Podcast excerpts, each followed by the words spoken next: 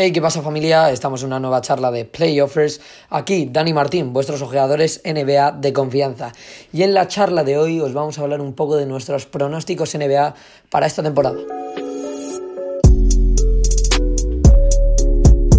Bueno, como ya os he dicho en la introducción, vamos a hablar un poco de nuestros pronósticos, pero hay que hacer varios matices. Primero, que estos no son los que nosotros pensamos, no son tanto unos pronósticos, sino más como gustos personales de que creemos que pueden suceder. Nos hemos tirado algún triple que ahora veremos. Y bueno, eh, son más que un pronóstico realista, es un pronóstico un poco fantasioso, diría yo. Aunque obviamente hay cosas que pueden suceder, pero hay algunas cosas que, como ya os he dicho, puede ser algún pequeño triple o una pequeña fumadita interesante. Así que bueno, vamos a ir comentando Dani y yo, que tenemos pronósticos distintos, los hemos hecho cada uno el nuestro, no uno conjunto, y cada uno vamos a ir diciendo nuestras selecciones, por qué, y bueno, pues hablar con vosotros y a ver qué opináis.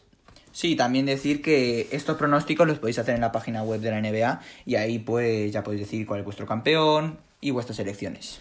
Sí, eh, lo hemos hecho desde, bueno, hemos hecho estos pronósticos desde la página de la NBA, que por cierto, eh, no sé si todavía se dejará o era solo antes de empezar la temporada, yo creo que todavía dejará porque no es relevante lo que pasa en estos primeros partidos para ver realmente eh, todo, todos estos premios, pero que si acierta, bueno, puedes intentar acertar, es como un pequeño concurso y solo vamos a hablar de los premios que están estipulados en, en este pequeño concurso de la NBA, que son campeones de cada conferencia, campeón de la NBA, MVP, rookie del año y Dipo, el jugador defensivo del año. Tanto los, eh, los premios de entrenador del año como de sexto hombre eh, y como el jugador más mejorado, no vamos a hablar de ellos en, este, en, en esta charla, ¿no? Sí. Bueno, a lo mejor podemos recalcar alguna cosa que a mí me parece que puede ser otro triple, pero que me gusta, lo cual ya recalcaré cuando me toque a mí hacer mis cosas. Sí, pero explícitamente no vamos a hablar de ellos. Exactamente. Así que podemos empezar, vamos a empezar por premios, un premio, cada uno dice los dos, vamos hablando. Si queremos, podemos empezar, por ejemplo, con el rookie del año. Yo creo que es un buen premio para empezar. Así que si quieres, Dani, exponernos tu rookie del año. A ver, aquí no me he tirado mucho triple. Yo es lo que pienso. Ya lo dijo Jalen Green, que él quería el rookie del año y yo creo que lo va a conseguir sin ninguna duda porque es un, es un sniper, un, un microondas. No podríamos decir un microondas porque no sale del banquillo, pero un tío que te mete y te enchufa todo. Y para el rookie de año, pues los stats son fundamentales. También como quedas, o sea que ahí estaba entre Kate Cunningham y él, pero me he decidido quedar con él. Sí, bueno, una elección que, que, está bien. Esta no es jugársela mucho, pero luego veremos que Dani se las ha tirado frescas, sobre todo en dos selecciones. Eh, yo Tres, también. podríamos decir. Bueno, yo diría que dos. Yo diría que dos. Bueno. Lo demás, más o menos, se podría, se podría ver como normal. Bueno, ahora las comentaremos, no, no, os preocupéis. Y yo en este rookie del año he puesto a un jugador que sí que es un poco fumadita fresca, que es el señor Scotty Barnes de Toronto Raptors. Mis razones para poner a este señor. Pues que, a ver, hablando primero de Jalen Green, Kate Cunningham, al también estar en equipos eh, que no tienen gran plantel van a tener muchas oportunidades y por eso yo creo que no es eh, muy realista o tienen muchas más opciones que Scotty Barnes.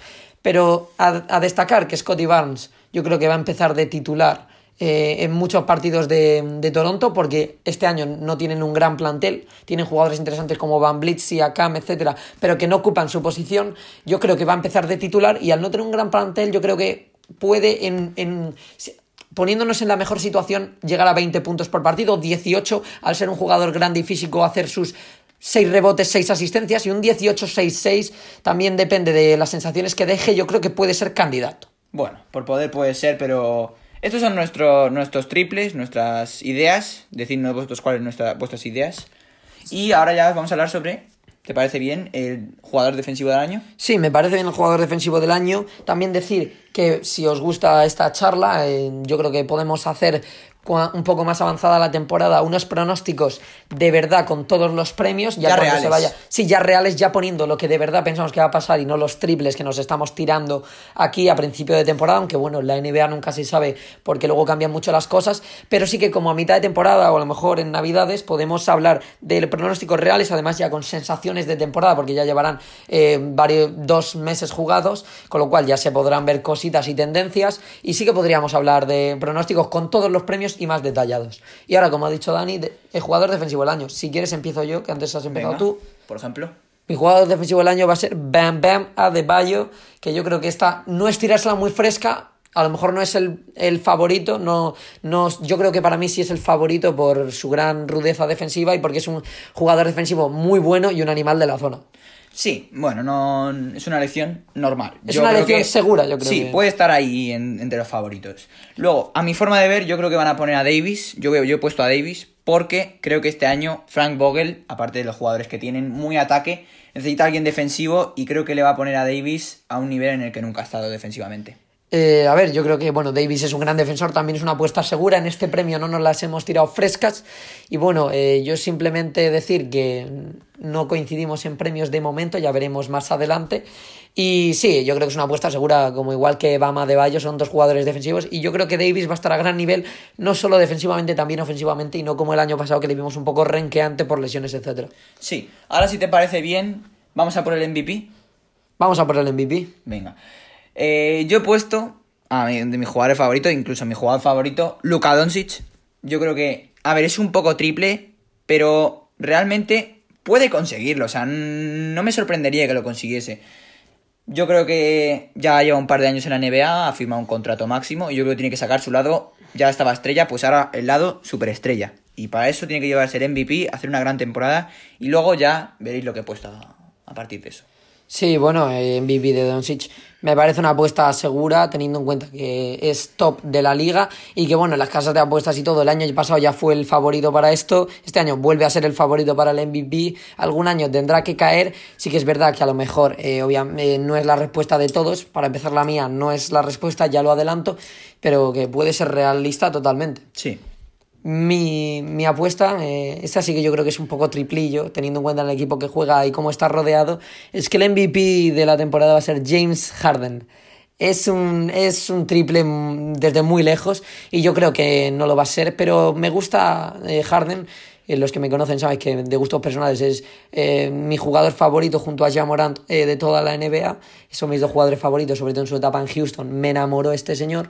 ¿Y qué pasa? Que puede que se lesione a lo mejor alguna estrella de Brooklyn y entonces tenga que tirar del carro y a lo mejor no promedia los puntos que promediaba en Rockets como puede ser 36 pero sí puede promediar 28 y sabiendo cómo ha desarrollado sus otras facetas a lo mejor promediar 28 10 asistencias eh, 6 rebotes que esos son números de MVP para mi gusto y también como si tira del carro de Brooklyn etcétera le puede dar puntos. Yo creo que es un poco triple pero tampoco lo vería descabellado a niveles extremos. Lo veo descabellado pero a ver, es más triple que el mío. es más triple, teniendo en cuenta que, sobre todo para que sea MVP, Durán se tiene que lesionar casi seguro.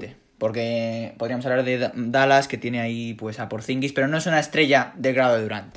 No, eh, obviamente Durant ahí va a cargar los puntos y las responsabilidades junto a Harden, pero eh, el tema es que obviamente no deseamos que se lesione Durant, yo no estoy deseando que se lesione nadie, a todo el mundo le deseamos salud y prosperidad en su carrera, así que Harden, si no hay problemas físicos, eh, no creo que, que alcance este premio.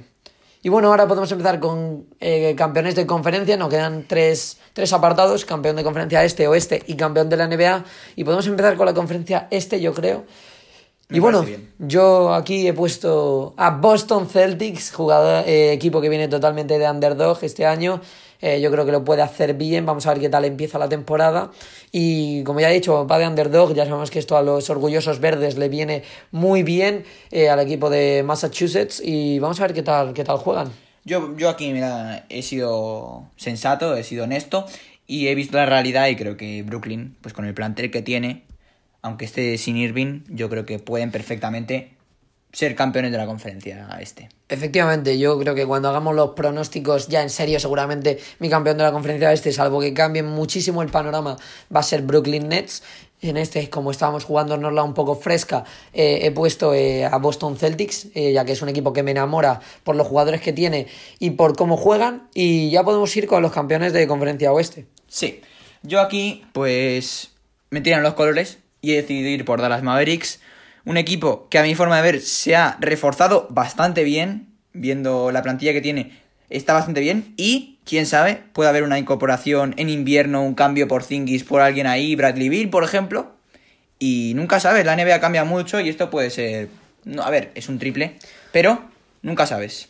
A ver, a mí me parece un triple fuerte, a mí me parece una predicción muy arriesgada y que obviamente no pondría bajo ningún concepto ni aun tirándome triples. Pero es que esto es un poco para disfrutar. Claro, no, no, si no critico para nada tu, tu elección, que yo he puesto a Boston en la, en la este, con lo cual no tengo nada que criticar, simplemente que cuando hagamos los pronósticos realistas, pues eh, a mí me costaría muchísimo poner a Dallas, porque le falta defensa, sobre todo le falta defensa. Defensivamente les veo bastante mal, aunque vamos a ver qué tal Reggie Bullock, cómo sube el nivel defensivo del equipo.